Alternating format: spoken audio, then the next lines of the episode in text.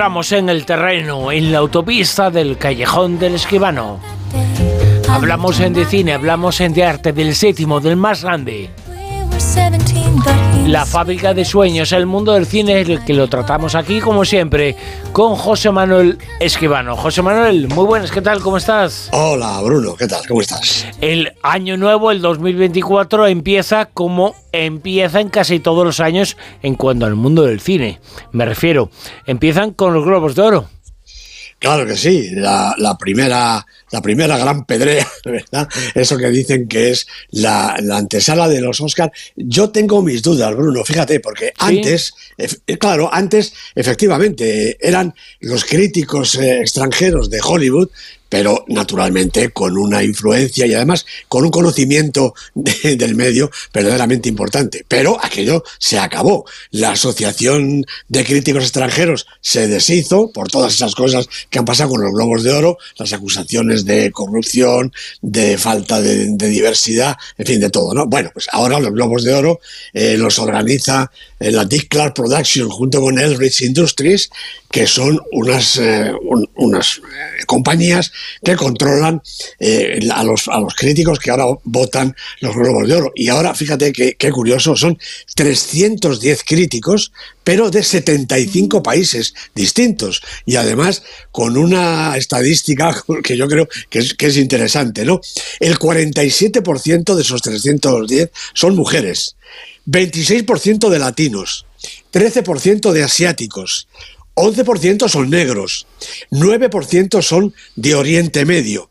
Entre todo este batiburrillo hay tres españoles, de los cuales dos son mujeres y uno es hombre. Ahora no se puede decir que no haya diversidad. Por supuesto, hay diversidad eh, de género, de, raza, de color y de todo. Y claro, hombre, esos 300 y pico eh, críticos de 75 países están un poquito menos cercanos a Hollywood y también son más independientes. Con lo cual, no es que hayan votado mal, porque ahora repasamos si quieres un poquito el palmarés y yo creo que está lo que tiene que estar aproximadamente. Pero que sea tan, tan antesala de los Oscars como antes, pues hombre, por esta circunstancia nueva, pues lo dudo un poco, la verdad. Sea o no antesala, ¿cuáles son las películas, eh, los actores, las actrices?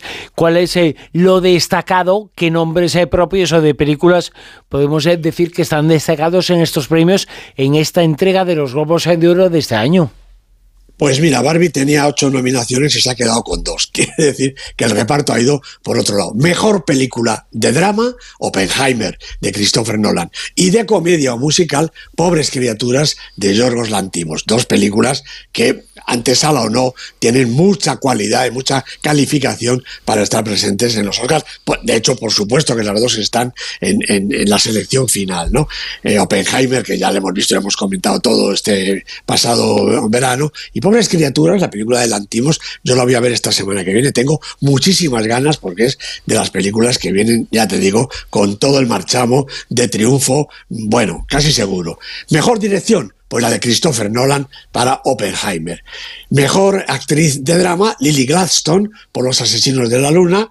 No ha sido Margot Robbie ni tampoco Emma Stone. Nada que objetar al trabajo de Lily Gladstone en Los Asesinos de la Luna, que todos coincidimos que es estupendo. Y mejor actor de drama, Cillian Murphy, precisamente por Oppenheimer, tercer Globo de Oro para la película de Nolan. Mejor actriz en comedia o musical, Emma Stone huele ya su segundo Oscar.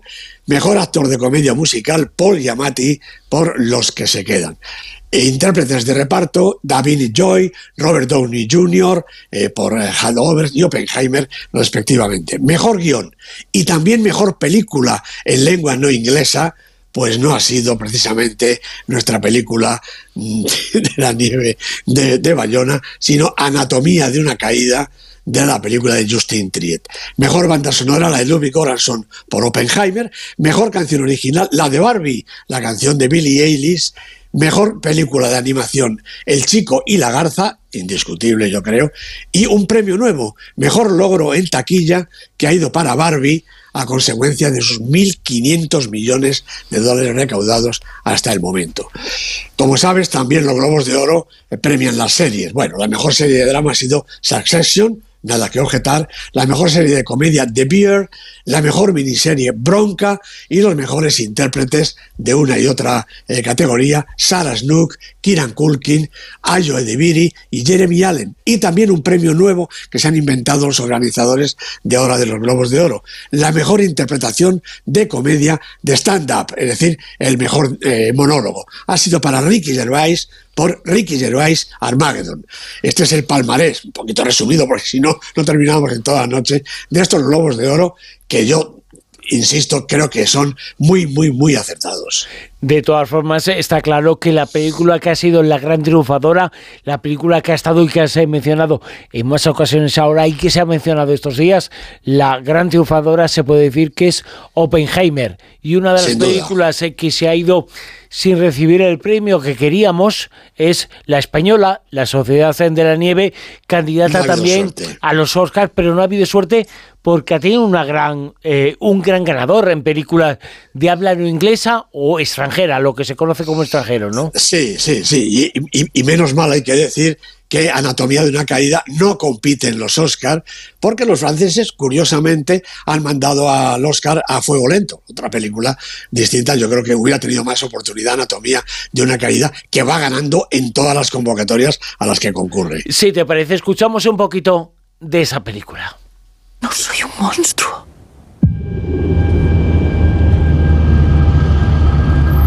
Necesito que seas precisa. Cuéntamelo todo. Sí.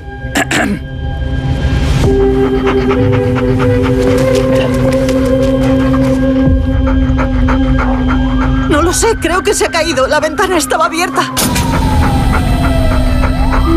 La autopsia no es concluyente. Va a ser difícil defender una caída accidental.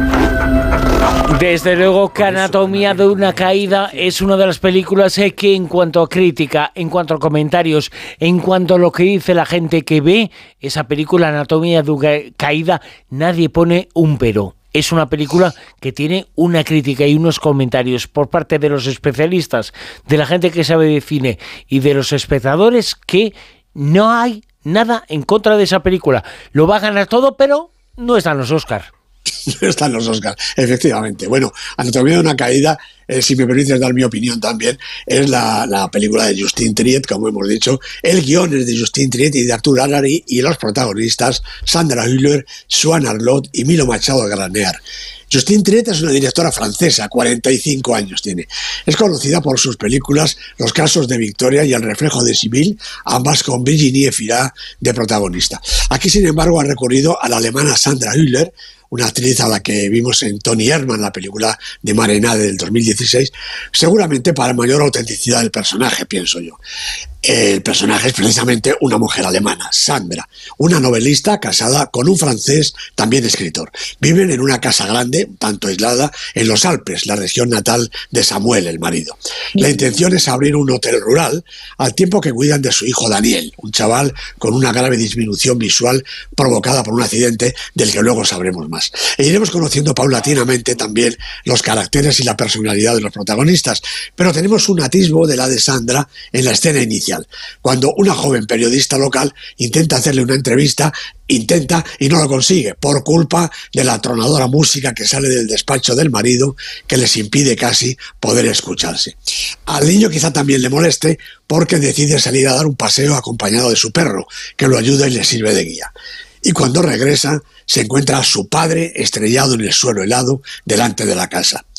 Lo que en principio tiene todos los visos de un accidente involuntario se va convirtiendo en una doble posibilidad, suicidio o asesinato, perpetrado en este caso por Sandra, la única persona que estaba con el marido.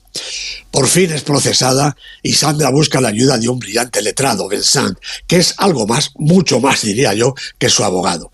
Su defensa se basa sobre todo en la ausencia del arma del crimen, que parece ser un objeto duro con el que se destrozó la cabeza de Samuel.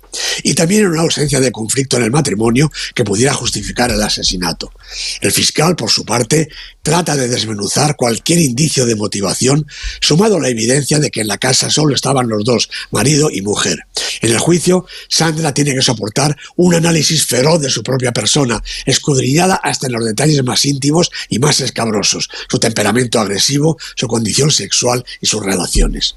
El grueso de la trama se desarrolla a lo largo del juicio y en ese sentido algunos han querido ver un paralelismo entre la película y Anatomía de un asesinato, la obra maestra de Otto Preminger del año 59, del 1959. La verdad es que yo creo que tiene poco que ver. En esta, un abogado trata de salvar a un asesino confeso basándose en la defensa de la honra de su mujer. Aquí, la acusada y su abogado se esfuerzan en demostrar su inocencia. Seguramente es el título el que llama más a la comparación. Eso sí, en ambas se pone en cuestión la actitud y la moralidad de la mujer, aunque con más de seis décadas de separación, los argumentos se sitúan a años luz de distancia. En resumen, en la caída de Samuel desde la ventana de su estudio, solo se dilucida si Sandra lo golpeó y lo arrojó al vacío o si él, llevado de la desesperación, se lanzó él mismo. En el juicio, además, interviene de manera decisiva Daniel, el hijo del matrimonio, que no es testigo del hecho, pero sí de la vida en común de sus padres, sus altibajos, sus problemas y sus peleas y reconciliaciones. Una vida que se desnuda y se expone en público con crudeza, pero también con suma habilidad por parte de Triet y su guionista Arturo Arani, y también por una notable y entregada Sandra Hüller, un personaje que hierve en su aparente frialdad. Bueno, seis premios del cine europeo, dos globos de oro y palma de oro en el pasado Cannes. Al jurado lo convenció y a mí también. Y, por lo tanto te pregunto, ¿tú crees que se llevaría, sería una justa ganadora esta película del Oscar a mejor película de habla no inglesa, internacional, extranjera? Eh, naturalmente tendría muchísimas posibilidades. Está muy currado eso, ¿eh? Está la película de Wim Wenders, está la película de... Eh, es que yo creo que va a ser el gran premio, ¿eh? Lo mejor pues va a pues estar ahí, ¿eh? lo mejor va a estar ahí, sin duda. Son unas películas. Hombre, falta todavía la última criba, ¿eh? Tienen que quedar cinco. Eh, entonces, bueno, vamos a ver, ¿no? Pero yo creo que La Sociedad de la Nieve va a estar y todas estas también. Menos mal que no va a estar la anatomía de una caída, porque igual se llevaba el Oscar. Eh, y por lo tanto, al no estar esta película, Anatomía de una caída, gana un poquito de puntos y tiene más eh, posibilidades la película española, la de Bayona, La Sociedad de la Nieve. es una película que puede tener opciones y que va a tener bueno, hay que ver si supera la última criba, pero parece que sí, ¿no? Eh, parece que se están curando las cosas para bien naturalmente se está haciendo todo lo que hay que hacer para que la película la vean todos los académicos y sobre todo Netflix. No olvidemos que es quien tiene la película, pues está haciendo toda la presión necesaria y un poquito más para que su película triunfe. Bueno, al final eh, los académicos de, de Hollywood, del cine americano, son los que tienen la palabra. Presiones aparte. Y más eh, tendremos a José Manuel Esquivano hablando la semana que viene del mundo del cine, del sitio Marte, en su callejón. José Manuel Esquivano, gracias. A ti, un abrazo.